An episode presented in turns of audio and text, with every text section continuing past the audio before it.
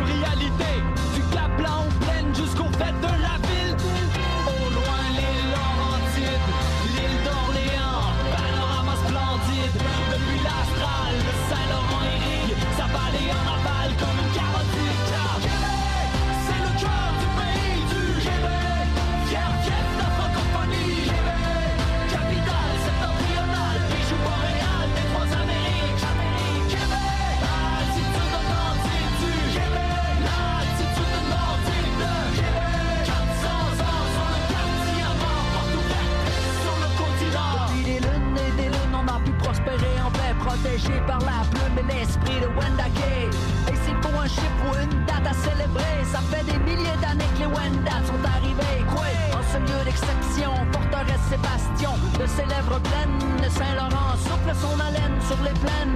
On respire et ça paraît un air pur, un air frais. Chez nous l'hiver, on l'embrasse à bras ouverts. Amenez-en des flocons du prima du fret On n'est pas frileux au hockey On se prend contre n'importe qui mais je t'avertis Ça part de long des bancs de l'arène Bertie. Si c'est français ça s'entend Depuis plus que 100 ans. Pour la prononciation tu le sais bien qu'on a raison. Comme Gasson on platote avec nos poteaux d'œil quand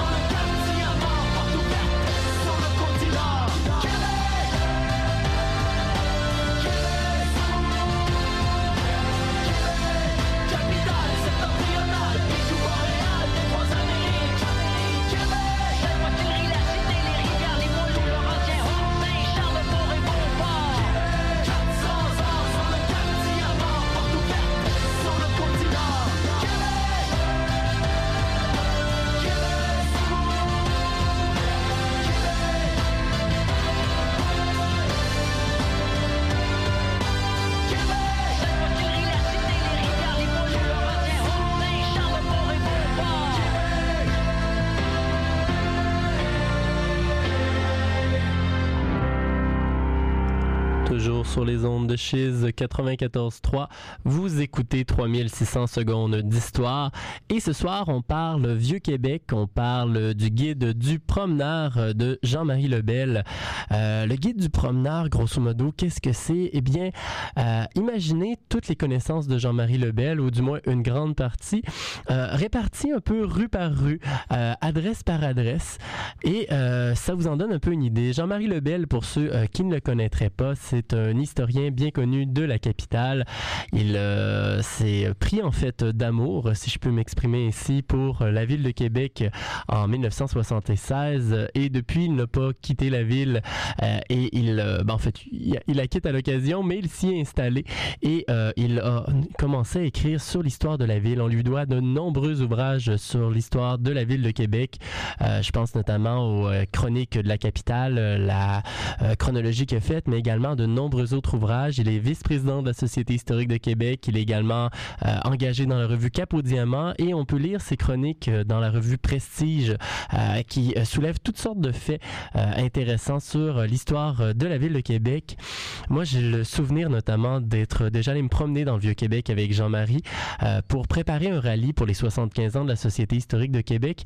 Et à cette occasion-là, justement, ben, on se promenait un peu de maison en maison et à chaque maison, il y avait toujours quelque chose à me dire, euh, toujours une information sur euh, les habitants qui y avaient une certaine époque. Ah, tiens, ça, c'est la maison euh, de Chauveau et de ses filles qui étaient mariées. Bon, une de ses filles qui était mariée au docteur Vallée, etc. Ah, tiens, ça, c'était telle maison qui appartenait à telle personne. Donc, c'est une encyclopédie vivante, à mon avis. Et il nous offre une deuxième édition de ce guide du promeneur et nous avons ce soir la chance de l'avoir avec nous en studio euh, pour vous présenter brièvement euh, ce guide. Bonsoir Jean-Marie. Bonsoir. La première édition de, du Vieux Québec Guide du promeneur datait de 1997. Ça fait, fait 18 ans. Alors, euh, ben, le guide avait vieilli un peu, hein, comme moi d'ailleurs. et puis, alors, il y a eu beaucoup de transformations dans le Vieux-Québec depuis 18 ans. Et puis, à tous les niveaux. Il y, a, des nouveaux noms de rues, il y a des nouveaux monuments, il y a des nouvelles plaques historiques, il y a des... parce que dans, le guide, il y a toutes sortes de petits détails. Alors parfois, une toiture qui était devenue, qui était bleue, devenue rouge. Tout le, le, guide méritait d'être mis à jour. Donc c'est une, c'est une refonte, une refonte du guide et qui est est encore plus costaud qu'auparavant. Il y a 400 quelques pages maintenant. Et puis, mais ça nous donne un portrait du vieux Québec actuel et de son histoire. Et de, tous les et de tous les fantômes qui l'habitent. Et en plus justement de ces mises à jour-là, on trouve également quelques ajouts. Euh, ces, ajouts-là, on pense à quoi notamment? Bien, premièrement, il y a des, photographies. Hein. Alors, le, vieux guide de 1987 n'avait pas de photographie. Alors là, j'avais un, très bon collaborateur photographe avec moi, M. Marc Pelletier, qui s'est promené dans les rues du Vieux-Québec, qui a pris beaucoup de photographies. Alors, ce qui fait qu'on a 180 photographies maintenant dans le guide. Alors, c'est un, un ajout, euh, c'est un ajout important.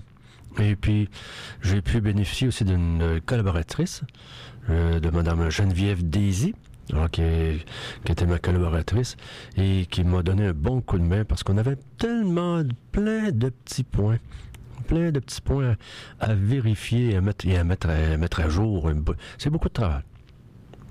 Et justement, euh, vous nous parlez de vos collaborateurs, mais euh, vous, nous, pourriez également nous parler aussi des autres guides, euh, puisque c'est pas le premier guide qui a été fait sur Québec et vous vous êtes notamment basé sur d'autres guides qui ont été faits. lesquels, par exemple, et ah, depuis quand est-ce qu'on fait des guides de Québec? Il y a des guides pour les touristes qui viennent visiter Québec, il y a des livres depuis les années 1830 depuis les années 1830. Et je me rappelle très bien que euh, ben, quand je préparais mes cours, mes conférences euh, sur le vieux Québec d'autrefois, ben, j'utilisais ces vieux guides. Alors, quand été fait dans les années 1830, après, dans les années 1870-1880, un guide de, M. Chambers, qu'on a longtemps... Et après, il y a eu le guide Carrel. Frank Carrel a fait un guide qui était réédité et mis à jour constamment entre 1900 et 1940 le guide de Québec, c'était le guide carré. Et les gens, les gens disaient le, petit guide rouge. Parce qu'à l'époque, déjà, on avait les guides Michelin verts. Mais quand on venait à Québec, on avait un petit guide rouge qui était le guide Carrel, Frank Carrel. D'ailleurs, Frank Carrel n'est pas oublié. À Québec, il y a une rue qui porte son nom.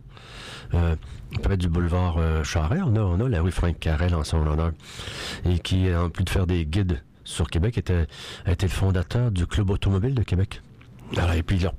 Et puis, dans les années 1960, 50-60, c'est un guide qu'on appelait le Vizina. Ça avait fait, c'est un monsieur Vizina qui, faisait des guides sur Québec. Dans les années 1970-80, c'était le, le Tessier, Yves Tessier. Donc, il y avait toujours eu des guides. Et puis, eh je me suis dit, moi aussi, je vais me lancer dans un guide, et à ma façon à moi, avec, euh, avec, euh, avec les, connaissances, les, découvertes que j'avais faites. Et c'est comme ça que j'ai publié mon premier guide sur le Vieux-Québec en 1997. Et je l'avais appelé Guide du promeneur, d'ailleurs. Et puis, l'édition nouvelle porte encore la mention Le Vieux-Québec Guide du promeneur. Parce que c'est un guide qui est fait, entre autres, pour se promener se promener dans les rues du Vieux-Québec avec le, livre entre les mains. D'ailleurs, j'en rencontre souvent qui ont le livre, sont absorbés par le livre. Par contre, par contre, ce n'est pas des visites imposées. Il n'y a pas de parcours imposé dans le livre. Il n'est pas marqué, euh, comme on pourrait voir dans certains livres, tourner à gauche, tourner à droite. C'est pas marqué dans le livre. C'est que la matière est rue par rue. Et quand quelqu'un qui se promène dans le Vieux-Québec arrive, supposons, arrive dans la rue Hébert, bien, il va, il trouve facilement dans la table des matières euh, l'index, la rue Hébert. Alors, il va aux pages sur la rue Hébert. Et là, c'est présenté par numéro civique. Et c'est comme ça pour chacune des rues. Alors là, il est marqué au 2 de la rue Hébert est vécu un tel, au 4 un tel, au 9. Donc, on se trouve à défiler dans la rue selon les numéros civiques. Et puis là, il y a question de qui? Parce que je ne parle pas que d'architecture et que de maisons. Je parle aussi de ceux qui les habitaient. Et alors, et puis là, le Vieux-Québec prend une autre dimension. Quand on apprend que dans telle maison a vécu Philippe Aubert de Gaspé, qui a écrit ses mémoires dans telle maison, quand on arrive devant cette maison-là, si la porte ouvre, par hasard, si la porte ouvre, alors là, on a l'impression que c'est Philippe Aubert de Gaspé qui nous ouvre la porte, qui est en train de... Et donc, le Vieux-Québec devient habité de fantômes habités par les générations qui nous ont précédés. Fort intéressant et justement, à mon avis, c'est un des, euh, des, éléments distinctifs du guide, c'est que bon, on peut vraiment faire nos propres visites. Euh, vous avez également aussi au début souvent des petits topos un peu sur chacun des quartiers, euh, quartier de la Côte du Palais, bon la Basse-Ville, le quartier de l'Hôtel de Ville, et donc ça permet de situer un petit peu chaque quartier comment y évoluer. bon, le, quartier latin aussi. Parce que le Vieux Québec est dans le, le livre, le Vieux Québec est divisé par sections parce que c'est quand même relativement grand le Vieux-Québec. Fait les gens, les, résidents du Vieux-Québec se retrouvent en disant ben, moi je suis dans le quartier du Petit Champlain, moi je suis dans le quartier latin, moi je suis dans le quartier de l'Hôtel de Ville, moi je suis dans le quartier du Palais, et ainsi de suite. Donc il y a des sous-divisions à l'intérieur du Vieux-Québec et c'est ce qu'on voit dans le livre. Et si on commence à parler justement euh, d'une de ces sous-divisions-là, puisque bon, on va faire ce soir un petit peu le parcours, euh, un parcours que bon, euh, votre livre pourrait nous proposer, en commençant d'abord par la Haute-Ville, ou du moins en gravissant d'abord dans la Haute-Ville, par la Côte de la Montagne. la Côte de la Montagne, en fait, c'est quel genre de quartier? Qu'est-ce que vous pouvez nous dire aussi au, départ, en fait, de la Côte de la Montagne en tant que telle? C'est quand même une rue qui est assez importante à Québec et que tout le monde connaît. Oui, oui, parce que d'ailleurs, il y avait un rédacteur autrefois qui avait marqué dans un journal que la côte de la montagne, c'était comme le pont d'Avignon, que tout le monde y passe. Hmm. Et puis, et la côte de la montagne, ben c'est, à l'époque de la Nouvelle-France, hein, c'est le lien entre la basse ville portuaire et, le, et la haute ville institutionnelle. Hein. C'est, cette, cette côte de la montagne abrupte. Et que c'est Louis Hébert le premier qui va aller s'installer à la Haute-Ville. Alors, il, a fallu tracer de quoi pour que la famille de Louis Hébert monte à la Haute-Ville. Et ça doit être... Alors, peut-être qu'on a profité d'un échant cru dans la, falaise pour faire cette fameuse côte. Et mais c'était tellement à pic qu'avec le temps, on s'est mis à dire c'est une montagne. Et puis, elle a pris son nom de côte de la montagne. Mais ce qui est remarquable, c'est que dès la fin de la Nouvelle-France, tous les commerces, tous les magasins qui vont s'installer, qui vont en grimpant, là, comme, euh, dans un format comme un escalier dans, la côte de la montagne. Tous ces commerces qui, étaient autrefois très importants. Aujourd'hui, c'est plutôt des boutiques pour les touristes. Mais autrefois, il y avait des commerces importants. La côte de la montagne était réputée pour ses horlogers, et les bijoutiers, puis des imprimeries qui étaient dans la côte de la montagne. Alors donc, euh, au cœur du Vieux-Québec. Et si on monte en haut de la côte de la montagne, on se retrouve dans euh, ce qu'on appelle le quartier latin. Euh, pourquoi est-ce qu'on parle du quartier latin et qu'est-ce qu'on retrouve dans ce quartier-là? Le, quartier latin, c'est une section de la Haute-Ville. Le quartier latin, c'est les, les petites rues à l'arrière du séminaire et puis de l'ancienne université Laval. Donc le quartier latin, c'est la rue Hébert, la rue Couillard, la rue, la rue Ferland, la rue Saint-Flavien, la rue. Et c'est intéressant le quartier latin parce que c'est des rues qui sont premièrement très peu fréquentés par les touristes. Très peu fréquentés par les touristes. Et quand on est dans ces petites rues, eh bien, c'est le Vieux-Québec d'autrefois qui est encore là. Et puis, c'est- habité encore. C'est un Vieux-Québec qui est habité. Et on, avait appelé ces rues-là le quartier latin parce que, ça, on a copié Paris. Euh. Paris et son quartier latin. Euh, on avait appelé ça le quartier latin, vu la présence du séminaire et de l'université, où on apprenait le latin. Et puis, donc, Québec a eu son quartier. Montréal aussi a eu son quartier latin. Donc, donc à Québec, c'est quelques rues qui forment le quartier latin. Alors, c'est pas tout le Vieux-Québec qui est le quartier latin, c'est une section du Vieux-Québec. Autour de l'université. Qui Autour de furent- l'ancienne université. Et oui. qui furent les plus célèbres occupants du quartier latin? On pense probablement à des professeurs de l'Université Laval. Oui, parce que euh, au niveau de l'Université Laval, euh, fondée en 1852, alors il y a des professeurs de l'université qui vont résider tout près. Euh, euh, je vous donne un- un- des exemples comme le Félix-Antoine Savard, professeur de littérature, va résider rue des Remparts, pas loin. Ou bien comme les, notaires sirois, qui vont résider rue, rue Christie, et qui, puis qu'eux étaient les professeurs de notariat à l'Université Laval. Donc, beaucoup de professeurs vivaient pas très loin. Et parmi les, dans le quartier latin, on y trouvait des gens lettrés comme François-Xavier Garneau. François-Xavier Garneau, qui vivait rue, rue Saint-Flavien, ou le Philippe Aubert de Gaspé, qui a vécu rue Sainte-Famille, qui a vécu rue Ferland, donc, euh, et, d'autres figures, comme Ernest Gagnon. Ernest Gagnon a vécu dans le quartier latin. Ernest Gagnon est organiste à la cathédrale, mais aussi homme de lettres. Et Ernest Gagnon a, a fait beaucoup d'études d'histoire sur Québec. Alors, donc, alors, un quartier latin avec euh, plusieurs intellectuels. Et si on se déplace euh, du côté euh, de l'esplanade et des rues en fait qui se trouvent de ce côté-là, bon, on pense aux rues d'Auteuil, Sainte-Ursule, Saint-Angèle, etc. À quoi ressemblait ce quartier au 19e siècle? Qui en étaient les principaux occupants? D'abord, euh, la rue Sainte-Ursule, la rue d'Auteuil, ça, a pris forme relativement tard dans le Québec, ça. Donc, ça, ça n'existe pas à l'époque de la Nouvelle-France. À l'époque de la Nouvelle-France, le- on a la rue Saint-Louis, la rue Saint-Jean, puis quelques petites rues ici et là. Mais c'est surtout dans les années 1800, après la conquête, dans les années 1810, 20, 30, que là, on va peupler le Vieux-Québec jusqu'au rempart. hein, ju- Jusqu'au rempart, jusqu'au rempart de l'Ouest. Et on va y aller selon des spécialités. Ça va se faire graduellement. Et, par exemple, comme la rue Sainte-Ursule va être la rue des médecins.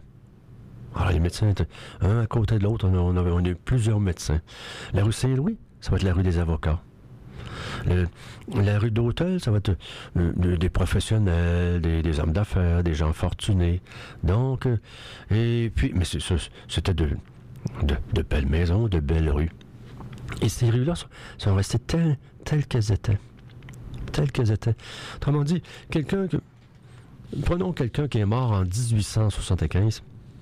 Il reviendrait aujourd'hui et il retrouverait ces rues-là dans, leur état. Parce que il n'y a, pas eu de feu, il n'y a pas eu. Donc, et puis, mais, c'est- un vieux Québec un peu à l'anglaise. C'est des maisons souvent à l'anglaise. Donc, euh, mais parfois les maisons à l'anglaise avaient été construites pour des francophones. Mais là, on était rendu dans la période anglaise de Québec. Alors, dans, la Haute-Ville, il y a plusieurs rues qui ont un côté un peu un côté britannique. Parce que c'est des rues qui datent ap- d'après la conquête. Intéressant. Et euh, sur la rue Saint-Louis également, il y a quelque chose qui fascine beaucoup de touristes et beaucoup d'habitants de la ville euh, de Québec. Euh, on ne sait pas toujours en fait euh, comment cet élément s'est ramassé là. Euh, je ne sais pas si vous voyez euh, ce dont je parle, le fameux boulet juste à côté de l'ancienne maison euh, de la famille Péan. Euh, Il y a un boulet enraciné, euh, c'est le cas de le dire, pris dans, les, rali- dans les racines d'un arbre. arbre. Il y a un boulet qui, un boulet qui, qui fait parler depuis, depuis très longtemps. Et, depuis, et puis, dans, dans mon guide de 1997, euh, bien, je ne connaissais pas la solution. euh, je ne pouvais pas expliquer l'énigme. Je ne pouvais pas expliquer. On on, on savait pas comment l'expliquer à l'époque. La présence de ce boulet dans l'arbre. Mais dans la nouvelle édition de 2015, là on peut dire qu'on a, on a enfin, euh, on, on, connaît, on comprend beaucoup mieux maintenant la présence de ce boulet. Et j'ai fait une chronique dernièrement là-dessus. Et puis, c'est incroyable toutes les réactions que, que, que j'ai eues. Hein, avec Internet maintenant, là, ça, ça, voyage rapidement. Alors, alors que souvent dans ma vie, j'ai fait des écrits plus qui m'apparaissent à mes yeux plus, plus fondamentaux, plus importants. Mais ce, mon texte sur le boulet là, a attiré tellement l'attention. Mais c'est pour vous dire que les comment cela intriguait beaucoup. Et puis, me rappelle, on, a, on doit la solution à M. Jean-François Caron, historien à Parc Canada, et qui est un, collègue de nous deux d'ailleurs. À la Société historique. Au, conseil d'administration de la Société historique de Québec. Et M. Jean-François Caron, il y a quelques années, a trouvé une, photo, une vieille photographie où on voit la, la maison Péan de la rue Saint-Louis vers 1900. Alors, il n'y a pas d'arbre. L'arbre n'est pas là encore mais le boulet là. Mais cette photographie là, met fin à toutes sortes de légendes. Des légendes qui voulaient qu'en 1759, lors des bombardements anglais, le boulet était tombé près de la maison Perrin, entre les racines de l'arbre, et l'arbre, avec le temps, l'avait fait prisonnier. Mais par la photographie, on voit que l'arbre n'était pas là en 1759, il était même pas là en 1900. Mais on voit très bien le boulet. Ça. Et M. Caron, on discutait tous les deux. M. Caron me dit, C'est-tu possible dit que ce boulet était pris qu'une tige de fer au sol et que ce boulet avait été placé pour éloigner les voitures à chevaux quand ils tournaient le coin. Et puis, parce que parfois on mettait des pierres, parfois, euh, parce qu'il fallait entrer dans une rue étroite. Et c'est le cas à cet endroit-là. Il faut quitter la rue Saint-Louis pour rentrer dans l'étroite rue du quart de gare. Et les chevaux, quand ils tournaient ces coins-là, les chevaux avaient tendance à oublier qu'ils avaient une voiture à l'arrière d'eux. le cheval les calculait pour lui. Alors, alors il tournait, puis des fois, c'est la, roue de la voiture accrochait le coin de la maison. Alors, ça fait qu'on prenait des façons, des moyens pour les, les éloigner. Et le fameux boulet, ce fameux boulet, donc, arrêté est mis à cet endroit pour éloigner. Maintenant, près de la maison, il y avait de la terre battue, puis il y avait des, mauvaises herbes. Et une samare d'orme d'Amérique est tombée à côté du boulet, peut-être dans les années 1900. Là, il nous reste à préciser l'année. Peut-être vers 1920, 1925. Une, une samare d'orme est tombée, et puis dans les mauvaises herbes a poussé un ormeau, parce qu'un euh, petit temps, on appelle ça mhm. un ormeau. D'ailleurs, il y a un nom de famille qui dit des ormeaux. Hein. Donc, un ormeau qui est, qui est devenu un orme d'Amérique, mais qui avait fait prisonnier en grandissant le fameux boulet qui était à côté de lui et qui ne pouvait pas bouger puisqu'il est pris qu'une barre de fer. Il est une tige de fer qui le prend au sol. Et pourquoi la fameuse tige de fer? C'est parce que quand on l'avait placé, on ne voulait pas qu'il soit déplacé. Parce que quelqu'un aurait pu arriver qu'un coup de pied le déplacer. Il fallait qu'il reste à sa place. Mais pourquoi, pourquoi qu'on avait pris un boulet? Pourquoi pas une, pierre ou comme on faisait à d'autres endroits? C'est que la maison appartient à des militaires depuis 1811. Donc, ils en avaient des boulets à l'arrière de la maison ou des bombes. Parce que dans le cas qui, nous préoccupe présentement, on dit tout le temps un boulet, mais en réalité, ce qu'on appelle, au point de vue militaire, une bombe. C'est plus gros qu'un boulet. Donc, ils en avaient à l'arrière de leur maison. Alors, dans l'édition de 2015, la lumière est, faite. Et sinon, euh, bon, euh, au-delà en fait de ce petit monument, si je peux m'exprimer ici, et euh, bon, des monuments bien connus de la Haute-Ville, on pense au monument à Champlain, au monument sur Place d'Armes. Est-ce qu'il y a des éléments de la Haute-Ville qui sont pas très très connus à votre avis de la plupart des gens et qu'on peut découvrir dans le livre et que sur lesquels vous aimeriez attirer l'attention du visiteur? Oh, mais c'est, c'est des, des, éléments et c'est là comme des inscriptions sur des maisons, des inscriptions anciennes, des, toutes sortes de petits éléments ici et là, qui, et, que, ce soit comme la, fameuse plaque du chien d'or. Ça, la plaque du chien mhm. d'or, c'est un, qui est sur l'édifice du bureau de poste maintenant.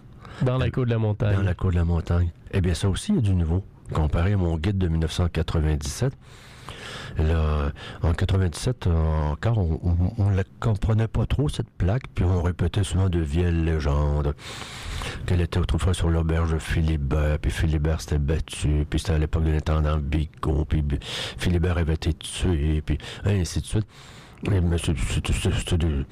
Et, puis que c'était sa famille, puis que se revenger, qu'il avait mis la plaque, euh, parce que c'est une, phrase euh, sur la fameuse plaque du chien d'or, c'est une, une revanche. Hein? C'est un chien, qui, c'est un chien qui range, qui range là. le jour n'est pas venu, mais le jour viendra que je mordrai qui m'a mordu.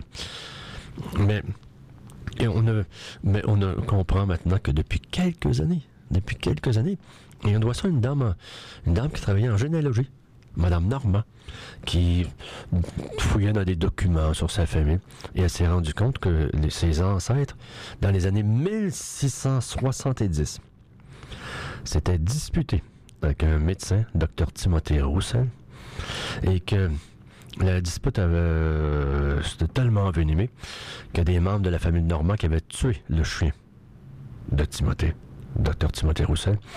Et lui était tellement en furie. Mais comment se revenger? Comment se revenger? Alors il a fait graver une plaque montrant son chien et avec une formule disant je me, un jour je me revengerai, un jour je mordrai qui m'a mordu. Il a fait installer ça sur sa maison, peut-être en, l'année 1678, mais c'était à la fin des années 1670. Et la fameuse plaque nous est parvenue quand on a démoli la fameuse maison du docteur Timothée Roussel, qui après est devenue la maison Philibert. Quand on a démoli la maison en 1871, on a gardé la fameuse plaque de, chien d'or. Donc, c'est tout plein de petits points ici là dans, dans, le vieux Québec là, qui, qui, attirent l'attention euh, des promeneurs. Et sur ce, on s'en va maintenant en musique euh, avant de descendre en Basse-Ville avec La plus belle fleur du Saint-Laurent, une chanson de Martin Deschamps sur la ville de Québec euh, composée lors du 4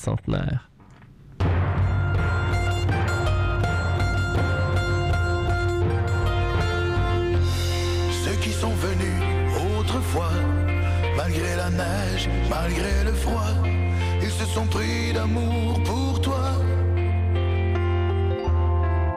Ils voyageaient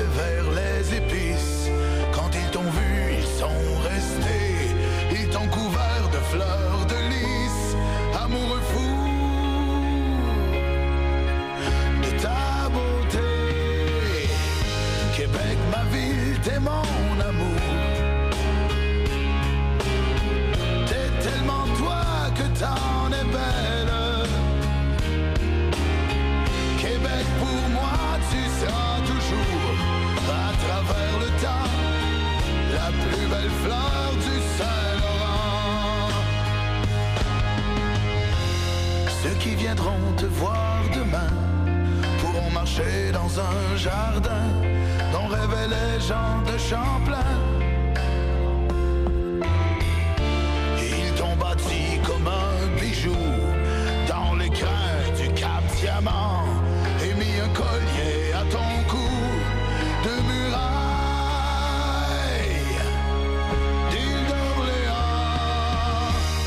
Québec, ma ville, t'es mon amour.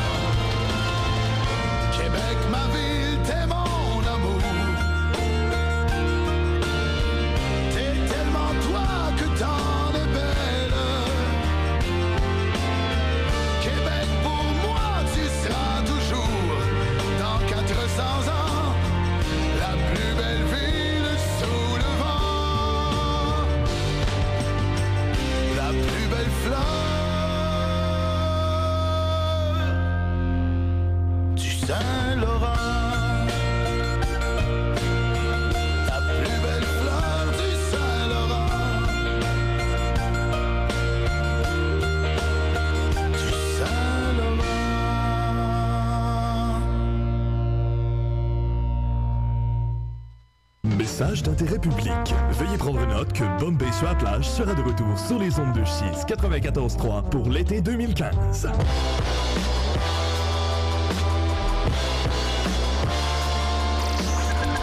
Rap cap, God, rap cap, dinosaure, j'entends rap cap, pourri, rap cap, sur mon dos.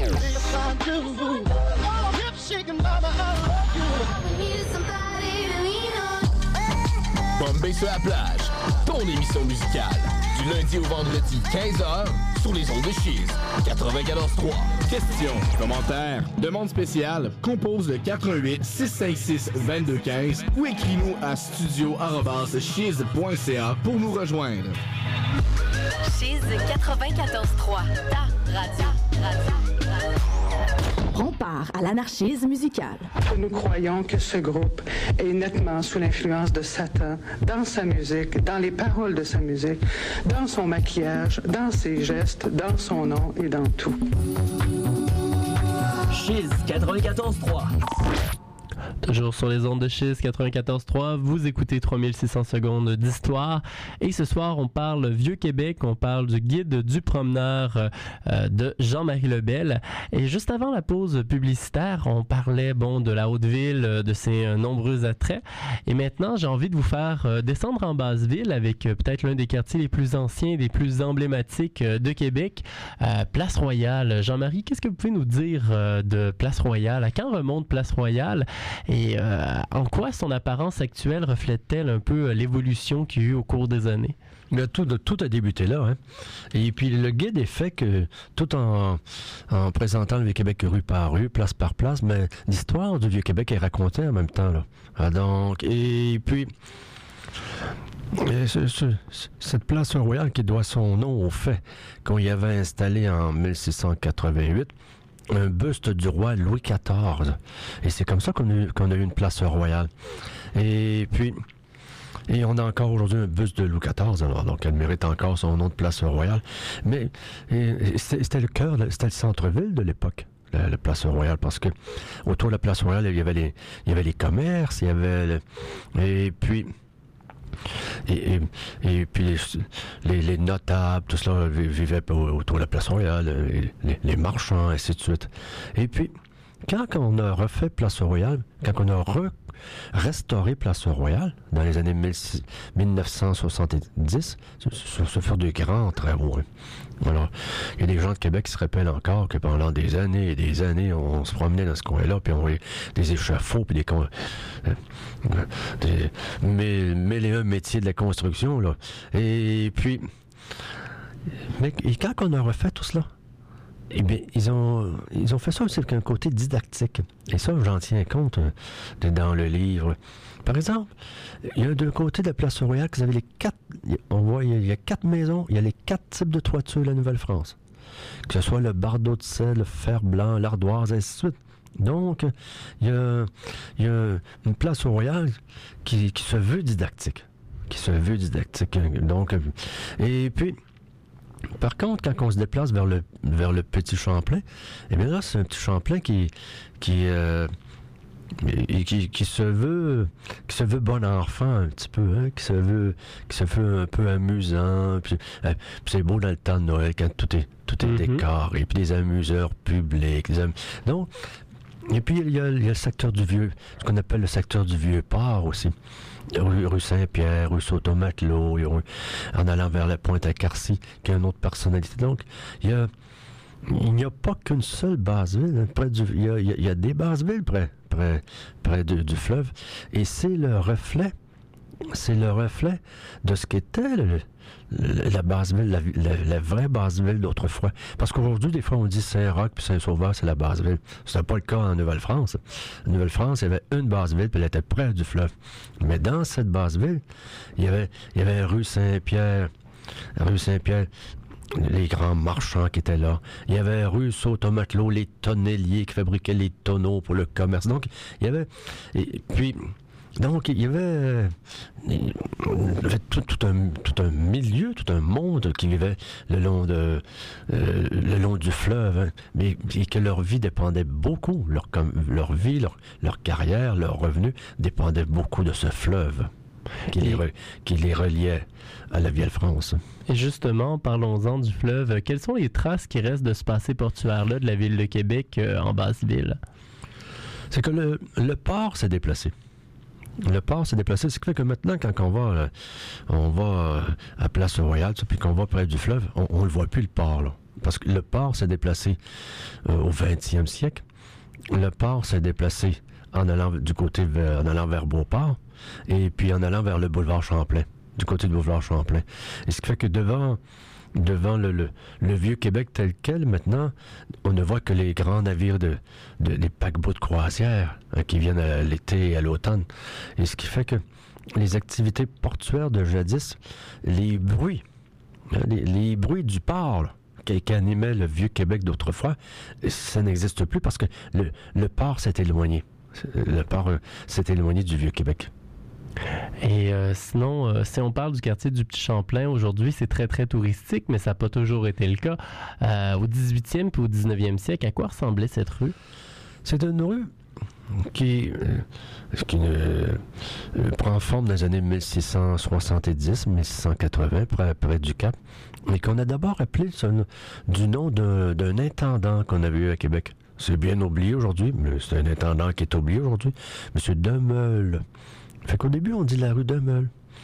Et puis, puis tout d'un coup, on construit, on se met à faire une rue plus près du fleuve, entre, entre la rue du Champlain actuel puis le fleuve, là, on fait une rue qu'on a appelée la rue Champlain. Et ce qui fait qu'à l'arrière, la petite rue de Meul, rendue au 19e siècle, on se met à l'appeler la petite rue Champlain pour la distinguer de la grande rue Champlain.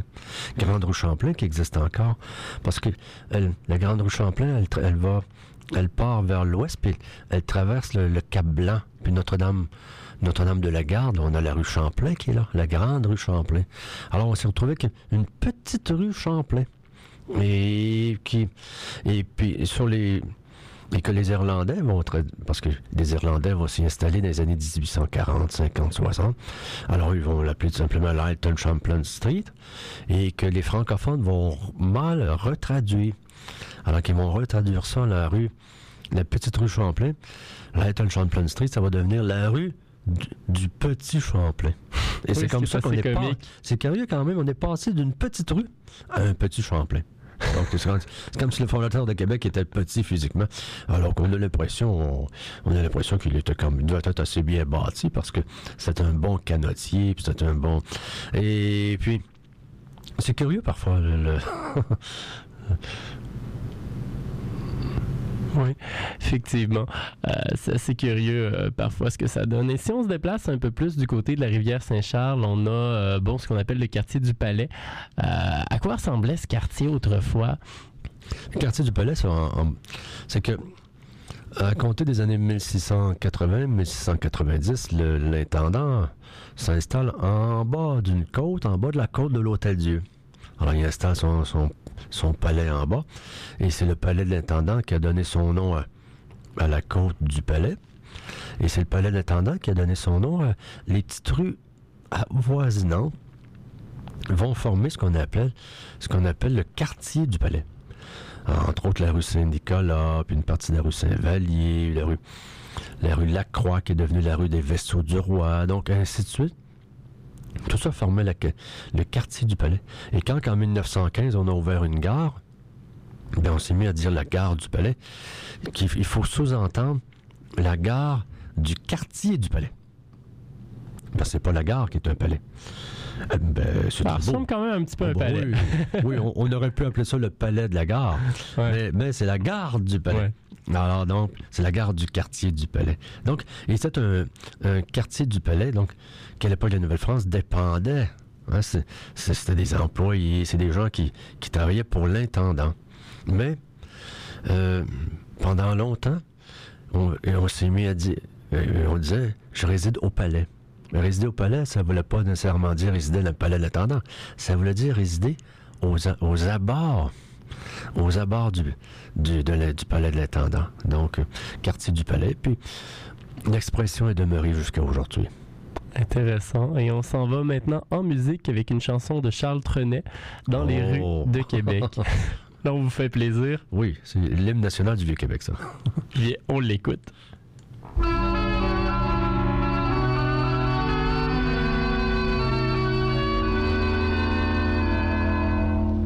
Depuis l'automne, que de villes parcourues, que de boulevards et de rues.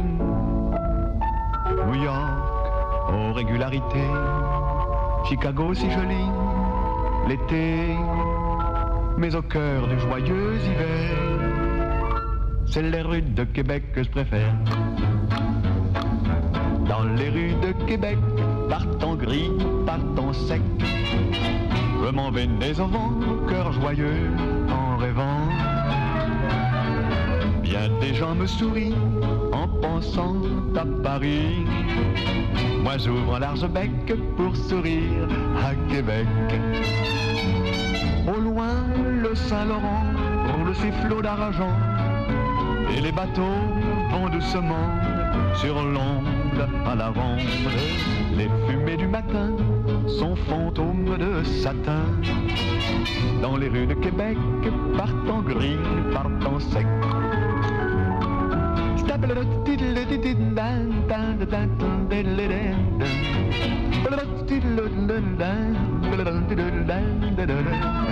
C'est gentil comme parole, hein?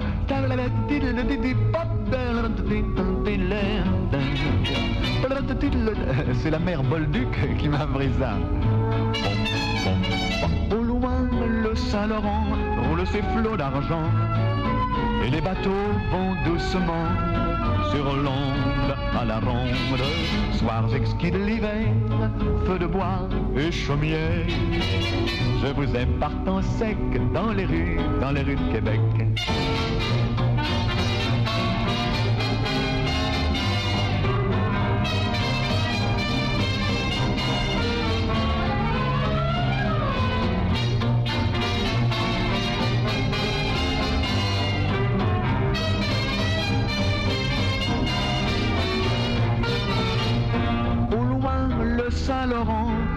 Ses flots d'argent et les bateaux vont doucement sur l'onde à la ronde. Soirs exquis de l'hiver, feu de bois et chaumière. Je vous aime partant sec dans les rues, dans les rues, dans les rues du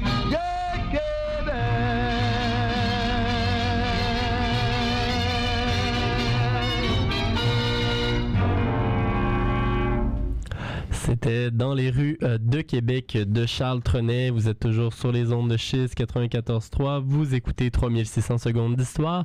Et ce soir, on parle Vieux Québec. On parle du guide du promeneur euh, de Jean-Marie Lebel en sa présence.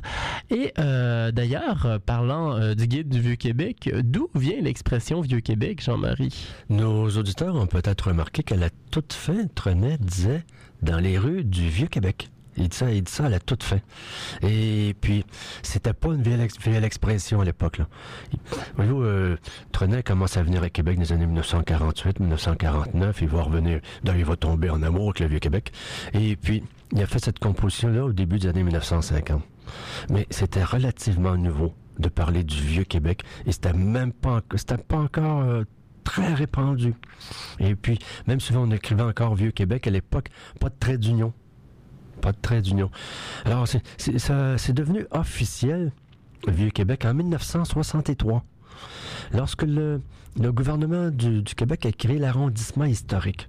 L'arrondissement historique de Québec, sous protection. Et là, on s'est mis à dire officiellement le Vieux-Québec. Mais auparavant, euh, dans les années 1920, 1930, 1940, j'ai remarqué que dans les guides de l'époque, on ne dit pas le Vieux-Québec. On a- L'expression Vieux-Québec n'existait pas encore. On, disait la vieille ville. On disait la ville euh, fortifiée, la ville intramuros. Pour la ville, donc, entre les remparts, la ville intramuros. Et puis, c'est dans les années 1940 que peu à peu apparaît tranquillement l'expression, l'expression Vieux-Québec. Donc ça s'est fait graduellement. Pro- probablement qu'on s'est inspiré de, de- de- d'exemples comme le vieux Paris, ainsi de suite. Mais, et puis c'est, c'est, c'était- c'est devenu officiel au début des années 1960. Et euh, justement, si on parle un peu de la ville hors les murs, euh, celle qui est protégée euh, par l'UNESCO, euh, c'est la ville intramuros, si je ne m'abuse. C'est plus que cela. C'est plus que cela? Ça se rend jusque où? Oui, ce qui est protégé par l'UNESCO, c'est l'arrondissement historique de Québec, du Vieux-Québec, tel qu'on l'avait créé en 1963. Et par ça une- se rend par une jusque loi. où? Et donc, ça comprend le secteur près du, près du fleuve, du Mhm. Champlain, le Place Royal, le Vieux-Port. Ça comprend le Vieux-Québec entre les murs. Ça comprend le quartier du Palais, Mhm. donc le secteur de la rue Saint-Nicolas ou le Palais de l'Intendant. Et ça comprend aussi la Cour d'Abraham. Donc ça, c'est, ça, c'est, a été reconnu par l'UNESCO en 1900 1985. Mais la coutume veut qu'on rajoute souvent au Vieux-Québec la Grande Allée. La coutume veut que dans, euh, on rajoute au Vieux- mais la Grande Allée, les plaines d'Abraham, le parc des champs de bataille, parce que ça forme comme un tout là. Et puis, donc, mais le, le- Vieux-Québec tel quel a des limites officielles. Des limites officielles telles, faites par la loi de 1963. C'est une loi qui avait été fort utile. C'est une loi qui avait été faite par le ministre de- de- des Affaires culturelles de l'époque, M. Lapalme. Parce que le gouvernement du Québec trouvait que le Vieux-Québec, on était en train de le perdre peu à peu. Et donc, on a mis, on a, fait une loi de protection. Ce qui fait que maintenant, tout est contrôlé. Dans le Vieux-Québec, on va euh, apporter des réparations, une maison, et ainsi de suite. Il faut faire approuver. Parce que pour que le Vieux-Québec garde son âme, garde son, ça, ça une loi protectrice. Tout à fait. Si on se dirige justement du côté de Grande Allée dont vous parliez, euh, qui est une rue quand même assez intéressante, euh, à quand remonte Grande Allée? À quand est-ce qu'on commence à avoir euh, des maisons sur Grande Allée? Et quels, quels en sont aujourd'hui les, euh, les éléments les plus intéressants qui rappellent le passé glorieux de Grande Allée? Parce qu'à une certaine époque, on comparait Grande Allée aux Champs-Élysées à Paris. On voit apparaître le, le mot Grande Allée, le nom Grande Allée, dans les années 1660, 1680. De- on dit la Grande Allée. Mais il n'y a presque rien sur la Grande Allée. Il y a quel- quelques maisons ici et là. Et pendant longtemps, il y aura quelques familles de nobles qui vivront le long de la Grande Allée. Mais ça, va aller dans les années 1870, 1880, avant que, sur la Grande Allée, que les gens fortunés de Québec construisent leur maison. Gens fortunés qui quittaient la ville intramuros. Parce que pendant un bon nombre, de- pendant longtemps, c'était la rue Saint-Louis. La rue Saint-Louis était la rue la plus prestigieuse de Québec. Puis dans les années 1900 1870, 1880, 90, là, il- plusieurs quittent la rue Saint-Louis. alors pour aller se construire sur la Grande Allée. Se faire de belles villas sur la Grande Allée. Et ce sera la grande rue de Québec. Et puis, jusqu'aux jusqu'à après la Deuxième Guerre mondiale. Puis dans les années 1900, fin des années 50, 60, là, on voit partir les familles qui partent pour, pour des grandes maisons à Sillery, pour des grandes maisons. Donc, ils, partent vers la banlieue. Et, puis, et puis, sont remplacés par des bureaux. Dans leur maison, on y retrouve plutôt des bureaux, des restaurants. Et peu à peu, la Grande Allée a pris la forme qu'on lui connaît. Mais les vieilles maisons sont toujours là. Sauf qu'on leur a trouvé de nouvelles vocations. Hum, Pas partout, parce qu'il y a quand même eu des euh, modifications importantes sur la colline parlementaire aussi. Oui, Est-ce que vous pouvez nous en parler un petit peu de ces euh, Ça, sur le- destructions-là sur qu'il y a eu? la colline, pour f- la colline parlementaire, c'est vrai qu'on a que- quelques maisons de la Grande Allée qui, qui- qui- qui sont disparues, mais c'est surtout un faubourg, le faubourg Saint-Louis. Le faubourg Saint-Louis, il y, avait, il y avait entre la Grande Allée et le faubourg Saint-Jean, il y avait, il y avait des rues euh, avec beaucoup de petites maisons, puis des maisons mitoyennes, dans le type des maisons qu'on a dans le faubourg Saint-Jean aujourd'hui. Et on appelait ça le faubourg Saint-Louis. Et, lui, le faubourg Saint-Louis, il est disparu beaucoup dans les années 1960. Les années 1960, début des années 1970, on a, beaucoup démoli le Faubourg Saint-Louis pour faire le complexe Marie-Guyard, pour faire le Grand Théâtre, pour faire donc des édifices gouvernementaux. On a beaucoup démoli. Par contre, quand on avait fait le Parlement, quand dans les années 1870, on a construit l'hôtel du Parlement Mais ça, on n'avait pas eu à démolir de maison. L'hôtel du Parlement avait été construit sur des terrains, entre autres, qui étaient occupés par un terrain de, de cricket, parce que les, les militaires anglais aimaient beaucoup ce sport. Donc ça, on n'avait pas eu à démolir de, de maison. Et euh, pour terminer, euh, quels seraient vos coups de cœur dans le Vieux-Québec? Des coups de cœur personnels euh, que vous aimeriez faire découvrir à nos auditeurs?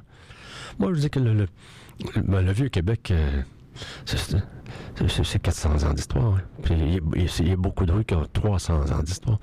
Mais moi, je dis qu'il faut, il faut aller vers des rues moins fréquentées. Moins. Et puis, et puis et- et- et pouvoir y rencontrer les, les résidents typiques, hein, les résidents du Vieux-Québec. Par exemple, euh, le- le rue Hébert. Euh, Je, je donne des, des- certains endroits là, qui sont un peu magiques. Comme, la rue Hébert et la rue Monseigneur de Laval. Il y a une fourche là. Quand ces deux rues se rencontrent. Puis il y a une maison qui avance, là. une petite maison qui avance, là, et qui, en briques écossaises, là, puis qui est surmontée de- de- d'une girouette en forme de cheval. Puis, puis c'est entouré de vieilles maisons. Puis on, on, on, retombe au 19e siècle. Et puis les enfants qui courent dans la rue, puis les et, puis on, on, on voit vivre. On voit vivre le, vieux Québec d'autrefois. Alors, moi, je dis qu'il faut s'éloigner d'un peu. Mais elles ont leurs utilités, la rue Saint-Jean et la rue Saint-Louis. Mais il faut s'éloigner pour aller dans, dans des rues, des petites rues. Ou bien monte- monter vers la citadelle, comme l'avenue Sainte-Geneviève, l'avenue Saint-Denis. Et puis, c'est des rues qui sont restées telles qu'elles étaient en 1820, 1830, 1840. On est, on est vraiment favorisé d'avoir, d'avoir ce, ce vieux Québec, ce vieux Québec qui est conservé au, fur et à mesure, euh, au, fil, au fil des générations, et puis qui a, qui a repris vie, qui a repris vie, parce que le vieux Québec a connu des années difficiles. Dans les années 1960, 70, beaucoup de vieilles familles qui étaient dans le Vieux-Québec depuis des générations avaient quitté le Vieux-Québec. Et puis, on avait des maisons à l'abandon, on avait des maisons un peu moins, bien entretenues. Mais la fierté est revenue. Et puis, c'est- on me permettra l'expression, c'est revenu à la mode de vivre dans le Vieux-Québec, de vivre à l'européenne. Et puis on a vu, euh, naturellement, on a vu augmenter la valeur des maisons, mais c'est que c'est devenu un milieu de vie, un milieu de vie euh, agréable, un milieu de vie, c'est- vivre à l'européenne en terre d'Amérique. Tout à fait, et euh, on se réjouit en fait de pouvoir découvrir dorénavant euh, le vieux Québec avec euh, votre guide. On le pouvait auparavant, mais il était euh, discontinué, euh, et donc on est fort heureux en fait de pouvoir à nouveau mettre la main dessus. Une édition toute neuve, renouvelée, avec beaucoup de nouvelles informations. Donc, on invite euh, nos euh, auditeurs qui euh, veulent redécouvrir Québec, puisque c'est un guide qui s'adresse pas seulement au tourisme, mais qui s'adresse aussi euh, beaucoup aux gens qui euh, habitent la ville et qui souhaiteraient en apprendre plus à se le procurer. Et il est disponible dans toutes les bonnes librairies euh, de Québec, le Vieux Québec Guide du promeneur.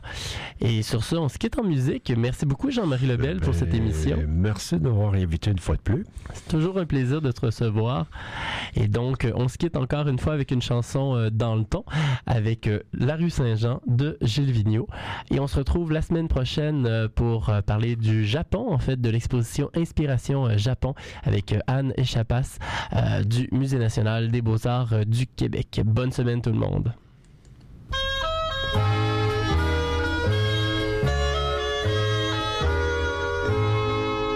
En descendant la rue Saint-Jean, j'ai rencontré mon père s'en allait sur son chemin de terre et moi sur ton ciment et moi sur mon ciment. Levez ma main pour l'arrêter, mais il ne me vit guère. M'a doucement fait signe de me taire, moi qui voulais parler, moi qui voulais parler. Il a traversé le village et moi la ville en même temps.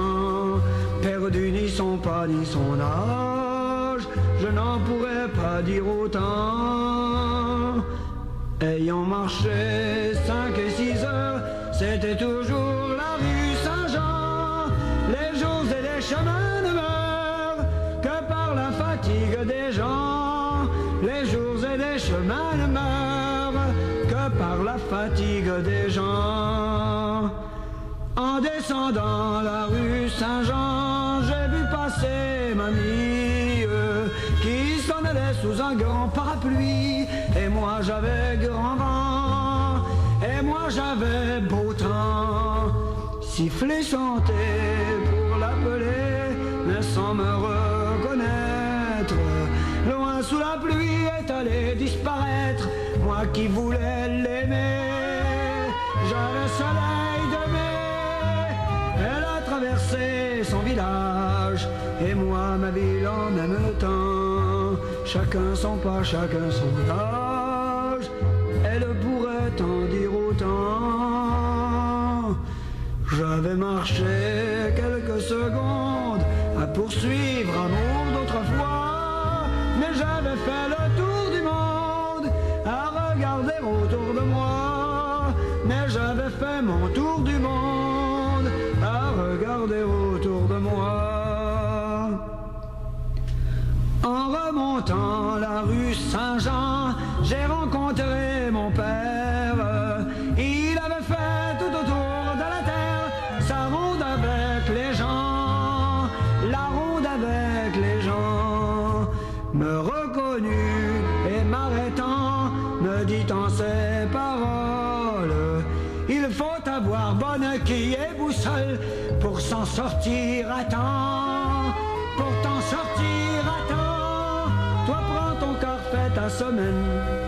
sois pas toujours premier devant. C'est pas toujours le capitaine qui voit premier venir le vent. N'en ajoute à point davantage et disparu parmi les gens. J'ai fait depuis de longs voyages en descendant la rue Saint-Jean. Je fais depuis tous les voyages en descendant la rue Saint-Jean